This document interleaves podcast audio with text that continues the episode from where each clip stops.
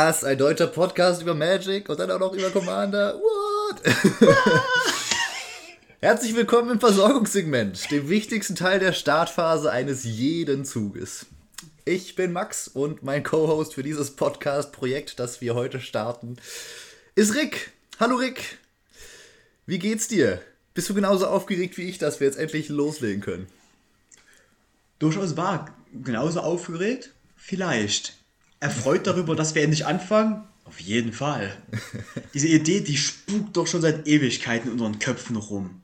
Und endlich, nach gefühlt 15 Jahren, die wir es noch nicht einmal kennen, ja, fangen wir endlich mit diesem Podcast an. so muss das. Jawohl, jawohl. Ich, ich freue mich auch richtig, dass es losgeht. Ähm, aber bevor wir mit dem Thema für heute durchstarten, sollten wir vielleicht in ein bis zwei kurzen Sätzen erklären, wer wir eigentlich sind und warum es diesen Podcast gibt. Wie haben wir uns kennengelernt, Rick? Das ist ganz einfach. Wir sind beides Studenten für Theologie gewesen. Also Max tut es noch. Ich als höheres Semester und sein Senior habe es schon geschafft, den Abschluss zu erhalten und darf schon als Pastor arbeiten. Und da wir beides relativ kommunikative Menschen sind, gerne Spiele jeglicher Art auch spielen, ja. hat man sich nach natürlicher Art und Weise kennengelernt und dann gemerkt, was für eine Liebe man für manche Kartenspiele auch hat. Und irgendwie kam dann das eine zum anderen. Und wir haben unsere Playgroup zum Beispiel zu zwei, zu dritt gestartet und mit jedem neuen Jahrgang kam dann auch jemand Neues dazu. Manche haben wir von außerhalb noch kennengelernt und die Gruppe wurde immer größer und ein fester Kern hat sich gebildet. Und darüber haben wir auch manche Leute wirklich neu oder wieder an Commander, das beste Format, herangeführt. und wir haben einfach gemerkt, dass gerade wir beide nach den Spielen unglaublich gerne nochmal den Abend analysiert haben. Was ist passiert? Was war so das beste Play des Abends? Was vielleicht auch das Komischste. Mhm. Und wie ging es auch allen dabei? Und irgendwann dachten wir, hey komm, wenn wir genauso lange nach dem Abend dastehen und quatschen, wie der ganze Abend ging, dann können wir da auch einen Podcast draus machen. Genau. Also das Quatschen hat sich dann irgendwann äh, mehr so auf Telegram-Chats äh, beschränkt, weil Pandemie und so, da stand man nicht mehr so viel zusammen, hat geredet. ähm, aber wie du schon sagtest, wir haben äh, viel über das beste Play geredet, wobei das Beste bei uns eher so viel heißt wie das Play, woran die meisten Leute Spaß hatten, auch ganz häufig. Oder ähm, was einfach den größten Wow-Effekt an dem Abend hatte. Ja. Es muss nicht das Stärkste sein. Es war einfach das Coolste. Genau, genau. Und ich glaube, das spiegelt auch so ein bisschen unsere Playgroup wieder. Ne? Also darum, darum ging es uns, dass wir sozial miteinander spielen, dass wir nicht zwingend auf, diesem, auf dieser Wettbewerbsebene sind und äh, uns gegenseitig nur besiegen wollen, sondern dass wir miteinander einen richtig genialen Abend verbringen wollen. Ähm, und was wir beide dann festgestellt haben, Rick, du und ich, ist, mhm. dass es bei Content Creatern äh, da irgendwie so eine Lücke gibt. Ja, eine Lücke, die wir gerne füllen wollen. Ja, wie spielt man dieses Format als soziales Format? Wie baut man seine Decks, wenn man es als soziales Format spielt? Ähm, wie verstärken wir den eigenen Spaß, den wir dabei haben und den Spaß unserer Mitspieler und Mitspielerinnen gleichzeitig, ja, ohne dass äh, das eine das andere irgendwie überwiegt. Genau, und das wollen wir gerne mit unserem Podcast füllen. Das ist mir zumindest ganz wichtig. Rick, äh, würdest du noch was ergänzen oder würdest du dich dem einfach so anschließen? Grundlegend schließe ich mich dem an. Bei uns ging es eigentlich nie so groß ums Gewinnen, sondern um einen guten Abend in der Gesellschaft, in der Runde zu haben und einfach miteinander Magic zu spielen. Ja, genau. Okay, was kann man für Content von, uns erwarten, Rick, wenn wir über sozialen Deckbau und über, über soziales Spielen reden wollen? Passend genau zu diesem Satz werden wir euch ein paar Decktags vorstellen, wo man diese Prinzipien für Social Commander so ein bisschen besser sieht, wo man erkennt, wie baut man jetzt ein Deck nicht möglichst stark, um zu gewinnen und alles zu dominieren, sondern auch, dass andere Spaß haben. Dass sie auf einmal Karten sehen und fragen müssen, die kenne ich gar nicht, was macht die denn? Das ist ja cool. Jawohl.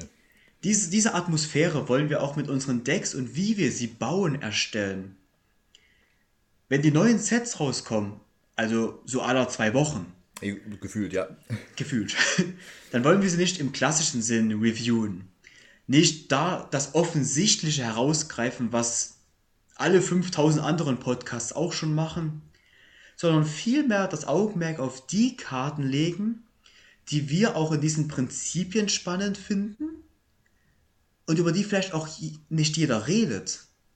So die Hidden Gems, die man erst in den Kontext setzen muss und dann merkt, das ist eine Karte, die völlig unterging bei anderen, aber eigentlich richtig cool ist.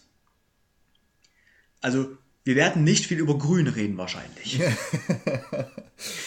Außer es gibt irgendwie eine Common, die, weiß ich nicht, was, was könnte die denn tun? Viel zu viel wahrscheinlich, so wie ich die Farbe kenne. Modal Spell, Win the Game, Again. wie auch immer. Genau. Ja.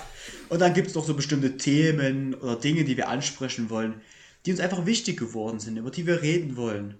Das werdet ihr aber dann zur passenden Zeit noch erfahren. Ach, und bevor Fragen groß werden, vorerst wird es erstmal kein Gameplay geben, weil, richtig, Pandemie. Max, gibt es noch irgendwas, was ich vergessen habe?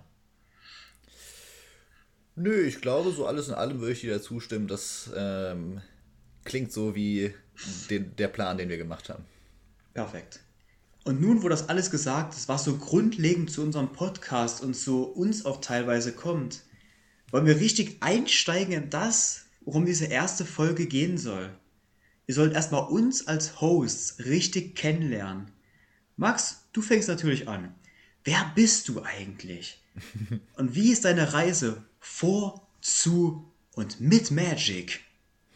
Das sind natürlich äh, ganz schön tiefe Fragen. wer, wer bin ich eigentlich?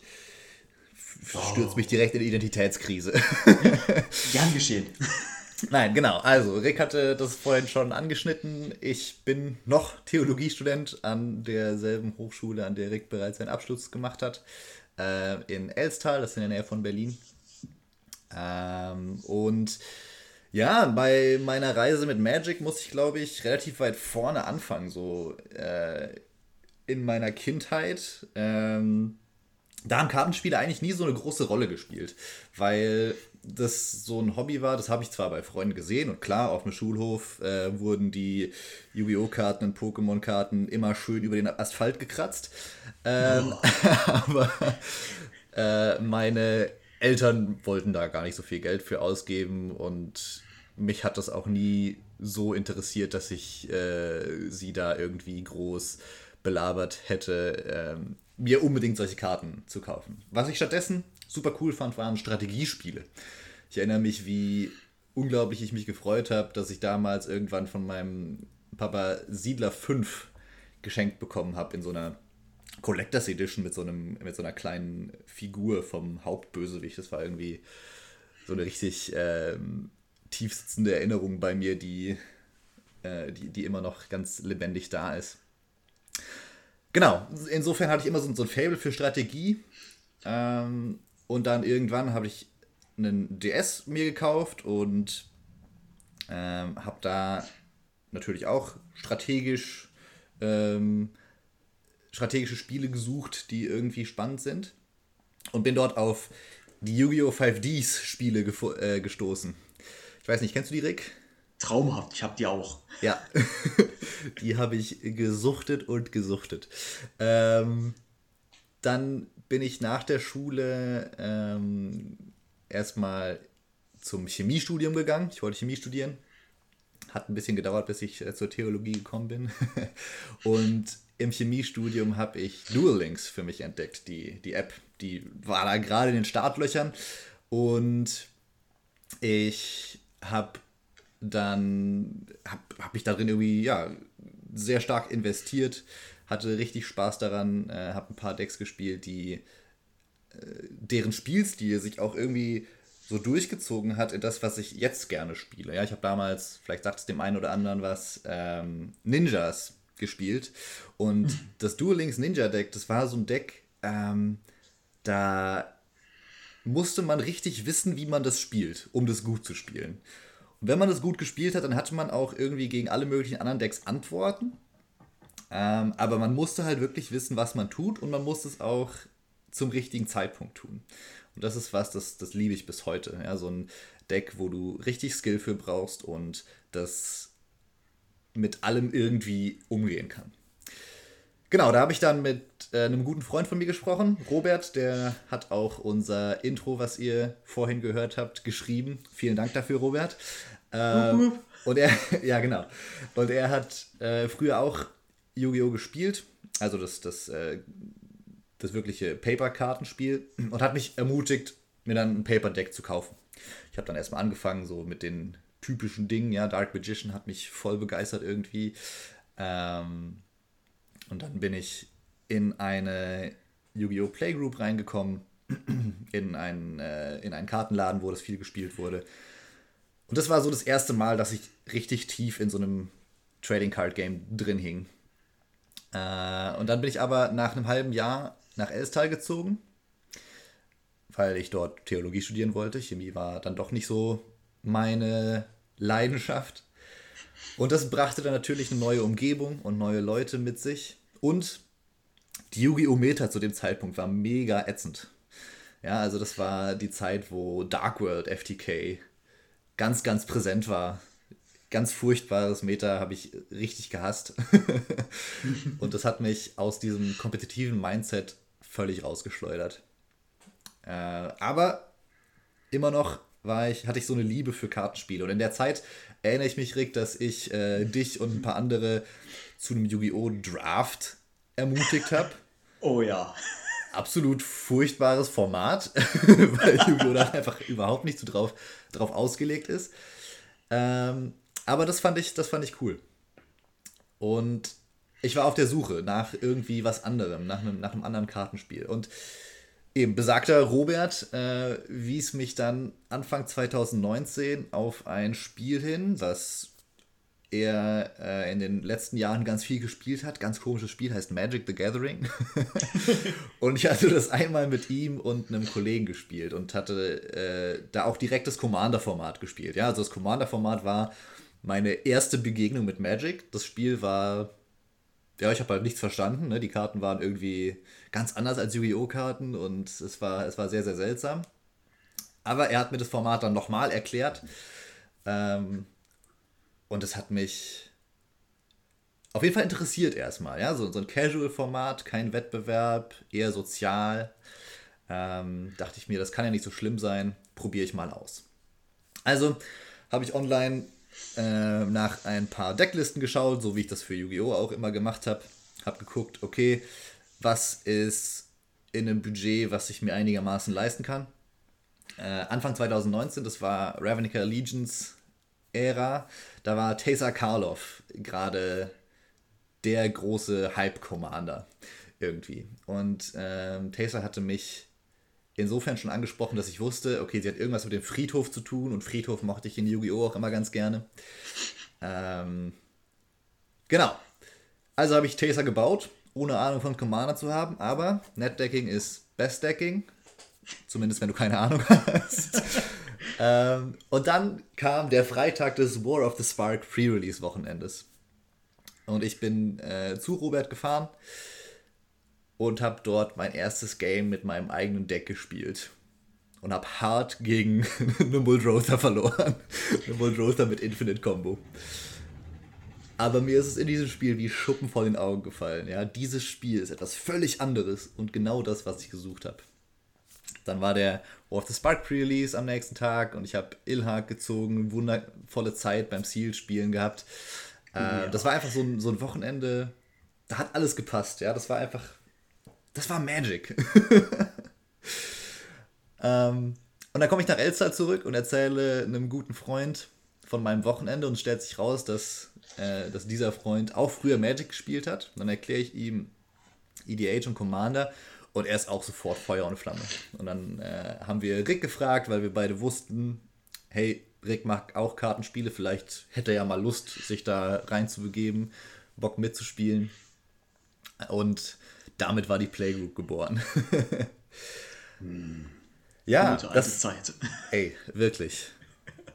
Vermisse ich schon so ein bisschen, so dieses, diese äh, kindliche Begeisterung. Nein, habe ich, auch, hab ich auch immer noch, würde ich sagen. Genau, das war meine äh, Reise zu Magic und danach hat meine Beziehung zu diesem Spiel immer mehr an Fahrt aufgenommen. Taste Value fand ich, äh, fand ich klasse. Und Value war irgendwie so eine ganze Zeit lang das, was mich ausgemacht hat, was mich immer noch in Grundzügen ausmacht, würde ich sagen. Ähm, aber ich habe natürlich mit der Zeit äh, mich auch in andere Gefilde gewagt. Combo Discard habe ich eine Zeit lang gespielt. Widerliche äh, Zeit. ja. Seltsame Reanimator-Strategien. Genau, und dann habe ich mit der Zeit festgestellt, ist alles cool. Ja, es gibt viele Decktypen, die ich sicherlich auch spannend finde, aber wenn es dann in der Playgroup dazu kommt, dass es so Arms Races gibt, ja, wo jeder sein Deck irgendwie verbessern will und besser machen will, das finde ich gar nicht so cool. Und es hat mich irgendwann auf den Pfad des Obskuren gelenkt, auf den Pfad des Janks.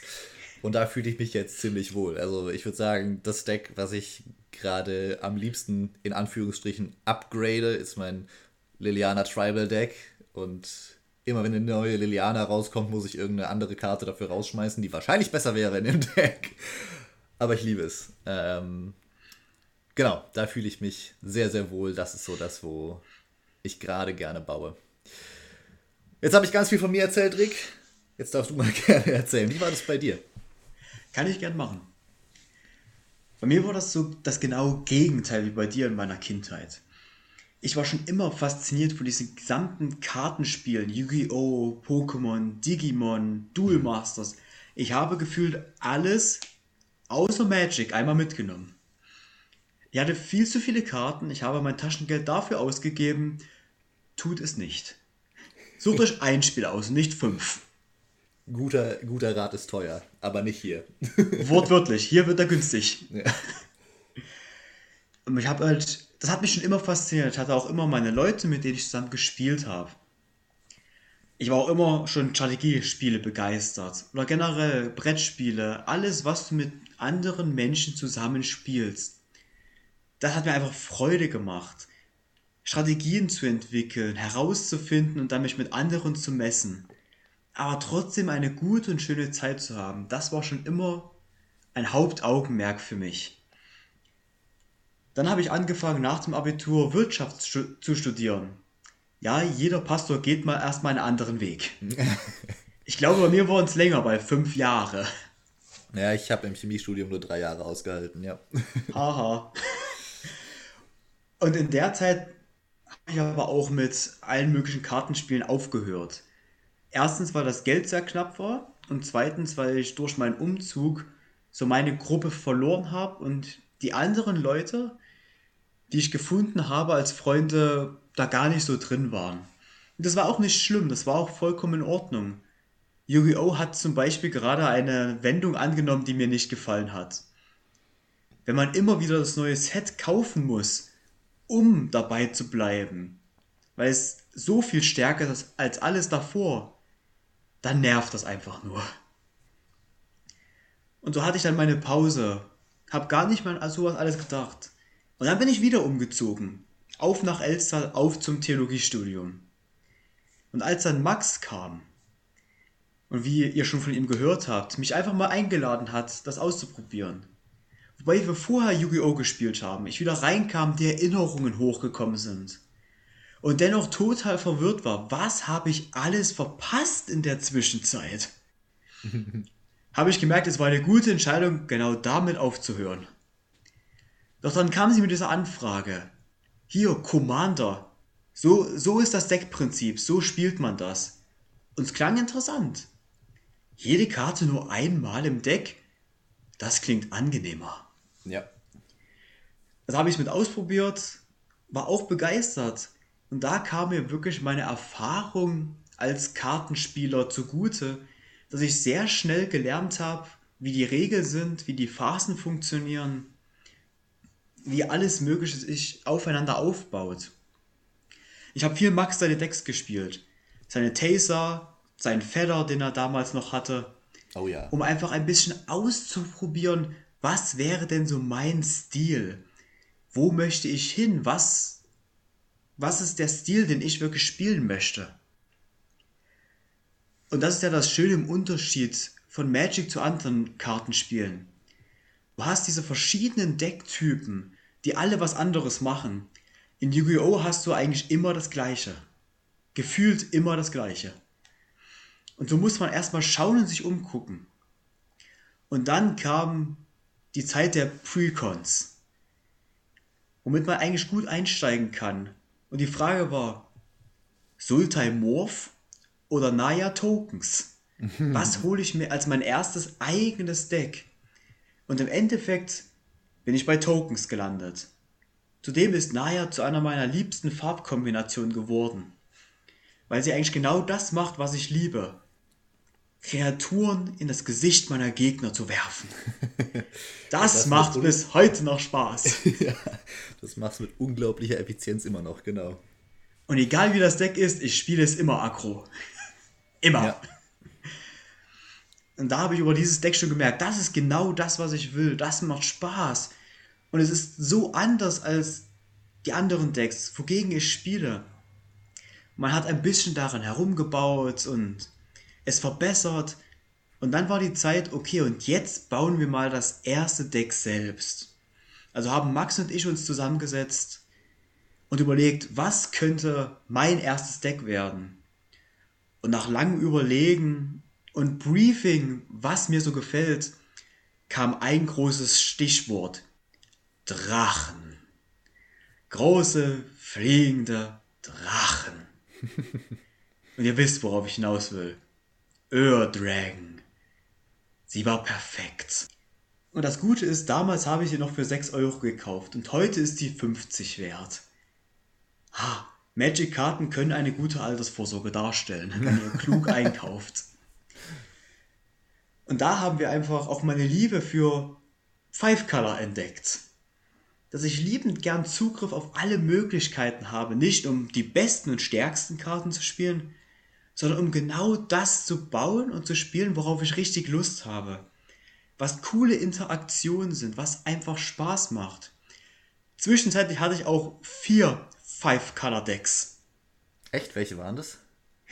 Erdwagon, Tasri mit Allies als Tribal. Oh ja. Golos, weil Golos. Und der Schrecken unserer Playgroup, Negila the Blade Blossom. Und die hattest du zu einem Zeitpunkt alle vier gleichzeitig? Ja, ich hatte sie alle vier gleichzeitig. Erinnere ich mich schon gar nicht mehr dran. Ja, okay. Da sieht man mal, wie verdrängenswert diese Zeit war. Ja, traumatische Erinnerung und so. ja, es waren Decks, die teilweise alles gewonnen haben. Ja. Darum bin ich auch weggegangen davon. Aber das war so meine Reise mit Magic, das zu finden. Und ich habe mich immer mehr in der Rolle gefunden, ich bin der Agro-Spieler unserer Gruppe. Du kannst mein Deck in die Hand drücken. Es hat nur eine Kreatur. Ich spiele trotzdem Agro. Ja. Ich kriege es hin, effizient, wie Max es schon sagte. Und so ist es ganz spannend gewesen, das immer weiter einzusteigen, aber auch den Leuten in der Playgroup zu helfen, mal ein Deck auszuleihen zum Ausprobieren. Und ihnen ein bisschen zu helfen, auch ihren eigenen Stil zu finden dann. Und das ist meine Reise mit diesem wundervollen Spiel. Habe ich ja. noch irgendwas vergessen, was uns ausmacht? Hm, nee, ich glaube nicht. Ich glaube, das äh, fasst ganz gut zusammen. Ja. Stimmt, ein was fällt mir ein. Max ist der Grund, warum alle in unserer Gruppe Graveyard Hate spielen. Nur er, kein anderer. Richtig, ich habe vergessen, was zu sagen. Stimmt, ja. Richtig. Ähm, ja, genau. Taser, wie gesagt, war mein erstes Deck. Das hat gar nicht so viel Graveyard Hate äh, hervorgebracht, sag ich mal. Weil ich das auch irgendwann nicht mehr gespielt habe. Das habe ich dann ähm, einer neuen Mitspielerin unserer Playgroup ausgeliehen als ihr erstes Deck. War nicht so die beste Idee. Würde ich ja. nicht empfehlen als erstes Deck, weil es doch relativ komplex ist, wenn ja. man gerade neu in, äh, in Kartenspiel einsteigt. Genau. Aber kurz nach, äh, kurz nachdem wir angefangen haben, in der Playgroup zu spielen, kam äh, das Core-Set 2020 raus. Mhm. Und damit wurde Yarok, The Desecrated, gespoilt. Der im Grunde die Anti-Taser ist. Value. Also, ja, absolut. Value bis zum Ende. Äh, wie gesagt, das genaue Gegenteil zu Taser. Taser verdoppelt Death Trigger. Yarok verdoppelt ETB Trigger. Enter the Battlefield Trigger. Ähm, genau. Und das Deck wollte ich unbedingt bauen. Das war das erste Deck, was ich komplett selber gebaut habe, wo ich nicht irgendwelche ähm, Internetressourcen verwendet habe, so irgendwelche Decklisten oder EDH-Rack oder sowas, sondern das habe ich, bevor es den Commander überhaupt auf EDH-Rack gab, habe ich mir über Scryfall ähm, Karten rausgesucht, die damit gut funktionieren. Und dieses Deck hat sich irgendwann mit der Zeit entwickelt in äh, ja, das Deck, was mich ganz zu Beginn meiner Karriere traumatisiert hat, nämlich Muldrotha. mhm. Und Muldrotha ist seitdem eins meiner absoluten Lieblingsdecks geworden. Und das habe ich so viel gespielt und so viel ähm, dran rumgefeilt und verbessert, dass das das Deck wurde, vielleicht das erste Deck, was wirklich so eine Bedrohung in der Playgroup dargestellt hat. Ähm, Nicht nur dargestellt hat, es war eine Bedrohung. Alles klar. Wir haben dagegen gebaut. Genau. Äh, das war das, worauf du vorhin anspielst, Rick. Ne? Dass, Ganz äh, genau. Dass dieses Muldrotha-Deck dazu geführt hat, dass jeder in der Playgroup angefangen hat, mehr Graveyard Hate zu spielen. Oh ja. Und das würde ich sagen, das ist auf jeden Fall ähm, eine Errungenschaft, die ich mir stolz auf die Brust pinne. Mach das mal. Ja, genau. So, jetzt da ihr uns ein bisschen kennengelernt habt und unseren Weg mit Magic, wollen wir so langsam zum Schluss kommen. Und wir wollen schon mal so eine kleine Tradition einführen, die uns auch in jeder Folge eigentlich begleiten und begeistern soll. Wir wollen uns jeder so ein Play raussuchen. Aus den letzten Wochen, vielleicht auch aus unserer Anfangszeit, was wir einfach nur cool fanden. Max, möchtest du anfangen? Ja, kann ich gerne machen. Ähm, die Spiele, also ich, ich habe zwei. die Spiele, die mir am meisten hängen geblieben sind, äh, ist einmal definitiv dieses erste Spiel, was ich, was ich je mit meinem eigenen Deck gespielt habe, dieses Taser-Spiel. Ähm, das war gegen das Atraxa-Deck von Robert, Atraxa Super Friends, Atraxa Planeswalker. Ähm, das war gegen eine Muldrotha, die mich dann irgendwann weggekombot hat. Und das vierte Deck am Tisch äh, neben meiner Taser war Kineos und Tiro, Group Hug. Und das war einfach, das war einfach klasse, ja. Äh, wir wussten von Anfang an, okay, dieses Atraxa-Deck, das wird gefährlich werden, dagegen müssen wir uns irgendwie vereinen.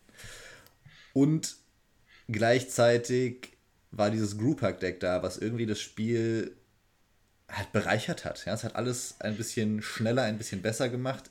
Ich konnte immer irgendwas spielen. Also ich denke mir, wenn das Deck nicht am Tisch gewesen wäre, dann ähm, hätte es zu einem Punkt kommen können, wo ich in meiner Unerfahrenheit auch einfach irgendwann nichts mehr zu spielen gehabt hätte. Hm. Aber das war nicht der Fall. Und dann äh, hatte ich einen Zug, das war der Zug, bevor ich gestorben bin, wo ich einen Suleport Cutthroat draußen hatte und ich glaube sogar noch einen Blood Artist. Ähm, beides Kreaturen, die Gegner Leben verlieren lassen, wenn eigene Kreaturen oder andere Kreaturen sterben. Hm. Und ich musste einen Boardwipe spielen. Und dann mussten mir meine Mitspieler erstmal lang und breit erklären, wie das Deck funktioniert. Aber das war so ein Play, wo ich, äh, womit ich das Atraxa-Deck und das Canarius und Hero-Deck ausgeschaltet habe. ähm, und selber natürlich jede Menge Leben bekommen habe. Und das war ein richtig cooles Gefühl. Im nächsten Zug habe ich dann verloren, weil Mulrother überlebt hat und mich überrollt hat mit Value. Aber das war auf jeden Fall cool. Genau, das war so ein richtig guter Start. Das war das eine Spiel und das andere Spiel, ähm, das ist noch nicht so lange her. Ich habe irgendwann ein Deck gebaut, über das wir bestimmt auch noch im Podcast ein bisschen detaillierter reden werden.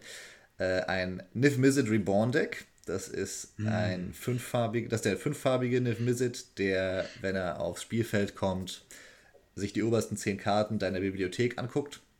Und du kannst dir äh, für jede zwei Farben Farbkombination eine Karte äh, davon auf die Hand nehmen. Ja, also du kannst theoretisch, wenn du Glück hast, ähm, den spielen und dann zehn Karten ziehen. In der Regel sind es bei dem Deck zumindest eher so vier bis sechs Karten, die man zieht. Auch sehr gut. Ähm, dieses Deck hat die Besonderheit, dass jede Nicht-Landkarte darin erstens äh, eine Ankommen ist und zweitens zweifarbig sein muss. Ja, also jede Nicht-Landkarte, die ich mit dem Visit Trigger aufdecke, kann ich mir theoretisch auf die Hand nehmen und sie ist ankommen. Zusätzlich, weil ich mir dachte, ja, das ist ja noch nicht genügend, ähm, genügend Begrenzung, genügend äh, Eingrenzung für meine Deckidee genug, yep. spiele ich Gigantha als Companion. Gigantha ist die 5-Mana-Kreatur, die für äh, ein Mana jeder Farbe tappt. Und als Companion Clause hat, dass keine Karte in meinem, äh, in meinem Deck das gleiche Mana-Symbol zweimal in den Mana-Kosten haben kann. Genau, also absoluter Jank, das Deck. Und das erste Spiel, was ich damit gespielt habe, war gegen ähm, Elcha of the Infinite. Das ist der Jeskai Commander, also der äh, weiß-rot-blaue Commander, der Instants und Sorceries von äh, der Bibliothek spielen kann. Also die oberste Karte kann, kann er sich angucken und sofort spielen.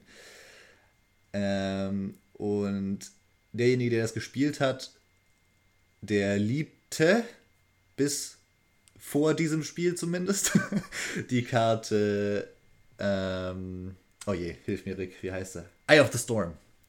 Oh, dieses Spiel. Oh nein. Ja. Eye of the Storm ist ein Enchantment, das jede Sorcery und Instant, die gespielt wird, äh, ins Exil schickt und dann denjenigen, der die Instant oder, äh, oder die Sorcery gespielt hat, alle Instant und Sorceries, die mit dem Enchantment geexiled wurden, auf einmal casten lässt. Es war widerlich, ich sage es euch. Oh. Genau, also, diese Karte ist in dem Elsha-Deck drin. das dritte Deck war ein. Ähm, ach, wie heißt denn der Mardu Enchantment Commander? Ein Gen-Deck. Gen. Genau, Gen, danke. Äh, Gen Arcanum Weaver ähm, ein schwarz-weiß-rotes Deck, das Enchantments quasi, die auf dem Spielfeld liegen und die im Friedhof liegen, miteinander tauschen kann. Äh, und das vierte Deck, äh, das hast du gespielt, Rick. Das war dein. Mein Keyword. Nee, du hast dein Grixis-Deck gespielt, oder? Dein äh, Wild Smasher und. Wie heißt die Sphinx? Nee, es war mein Giret-Deck. Okay, vielleicht habe ich es auch falsch abgespeichert. Auf jeden Fall warst du ja. zu dem Zeitpunkt ziemlich aus dem Spiel raus. Also eigentlich auch irrelevant. Durchaus. ähm, genau. Der Gen-Spieler hatte ähm, Stolen Strategy auf dem Spielfeld, ein Enchantment, das zu äh, das im Upkeep, im Versorgungssegment, hey, der Titel des, des Podcasts, ähm, das im Versorgungssegment sich die oberste Karte von jedem Gegner angucken kann oder vielmehr ins Exile äh, schickt und die dann casten kann. Und er trifft Eye of the Storm von, äh, von dem Elsha-Spieler.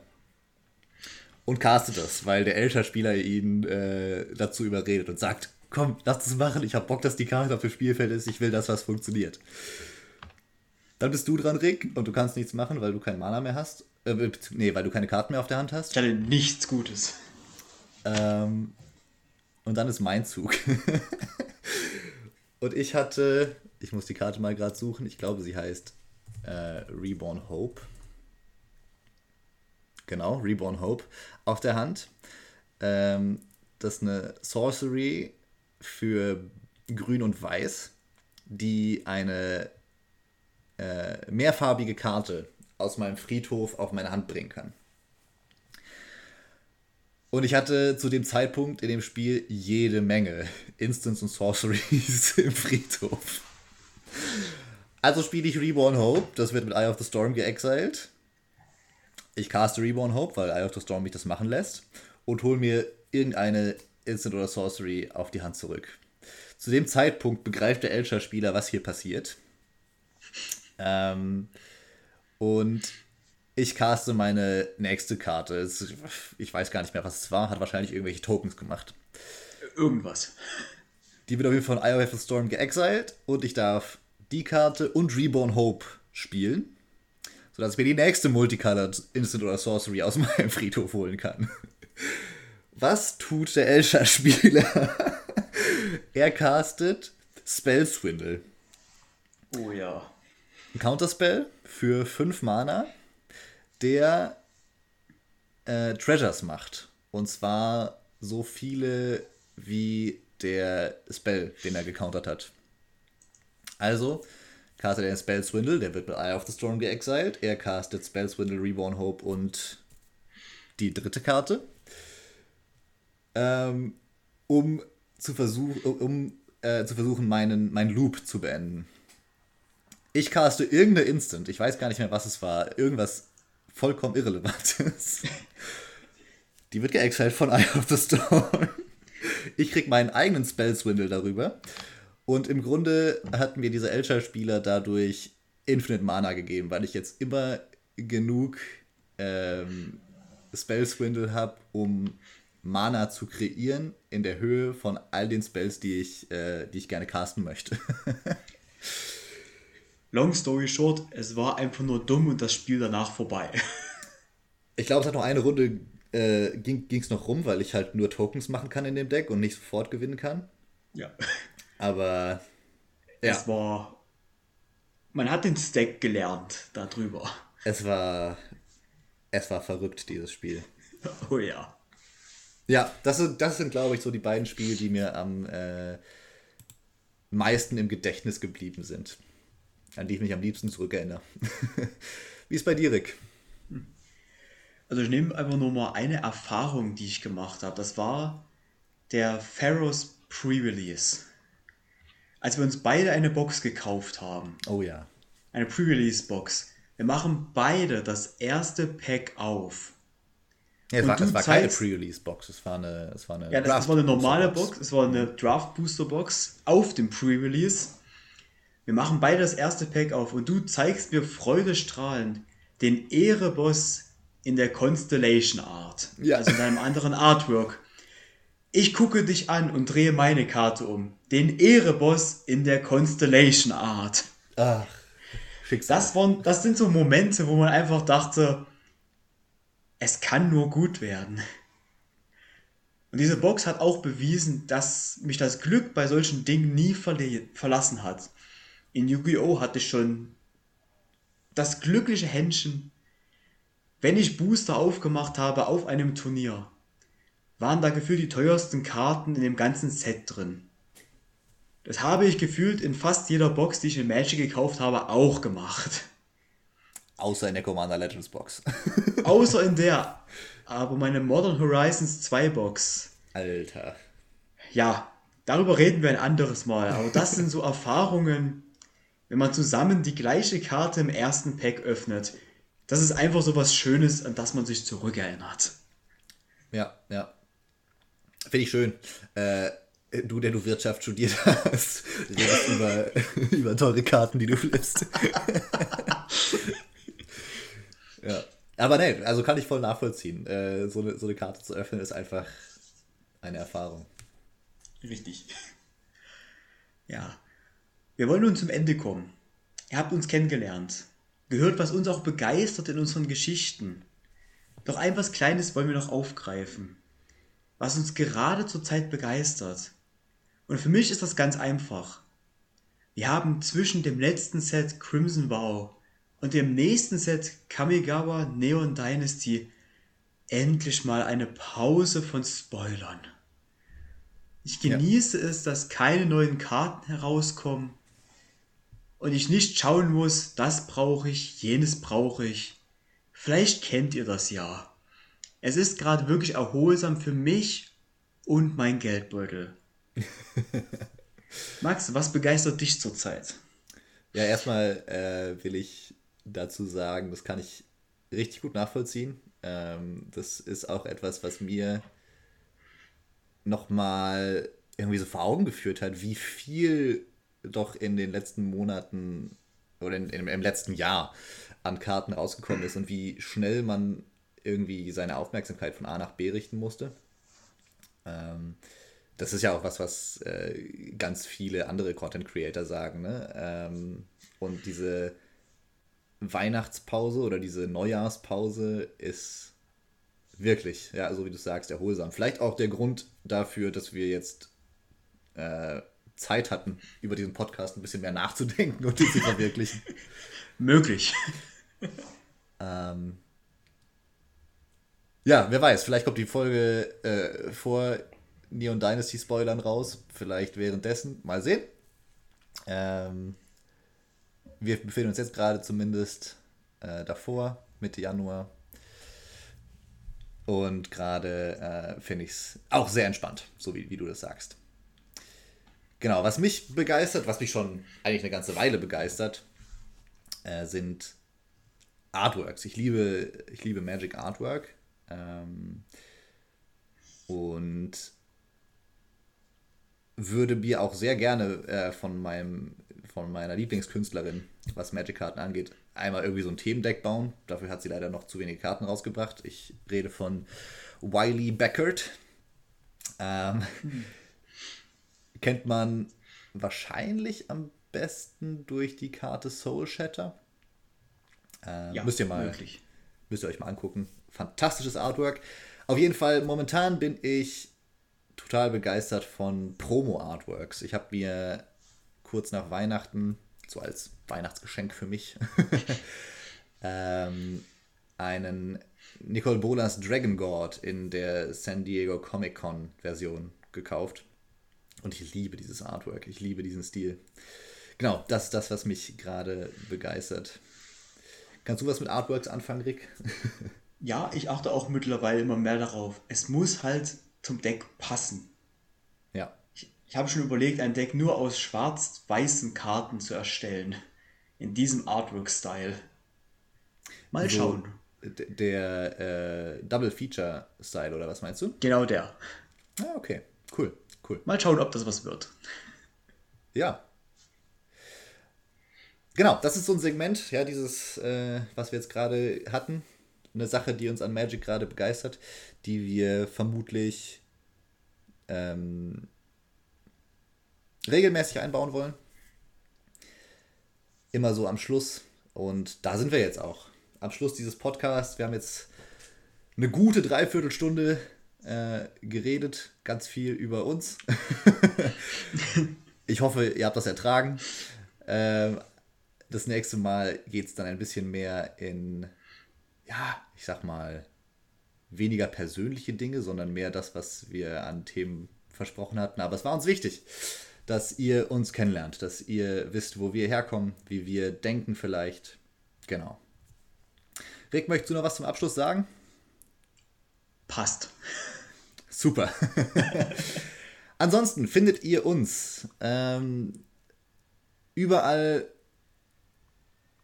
naja, nicht überall, also auf Twitter zum Beispiel, äh, unter das Versorgungssegment oder at upkeepdeutsch, weil die Twitter-Handle leider nicht lang genug sind für das Versorgungssegment. Unseren YouTube-Kanal findet ihr auch das Versorgungssegment. Da werden wir diese Podcast-Folgen vermutlich auch hochladen.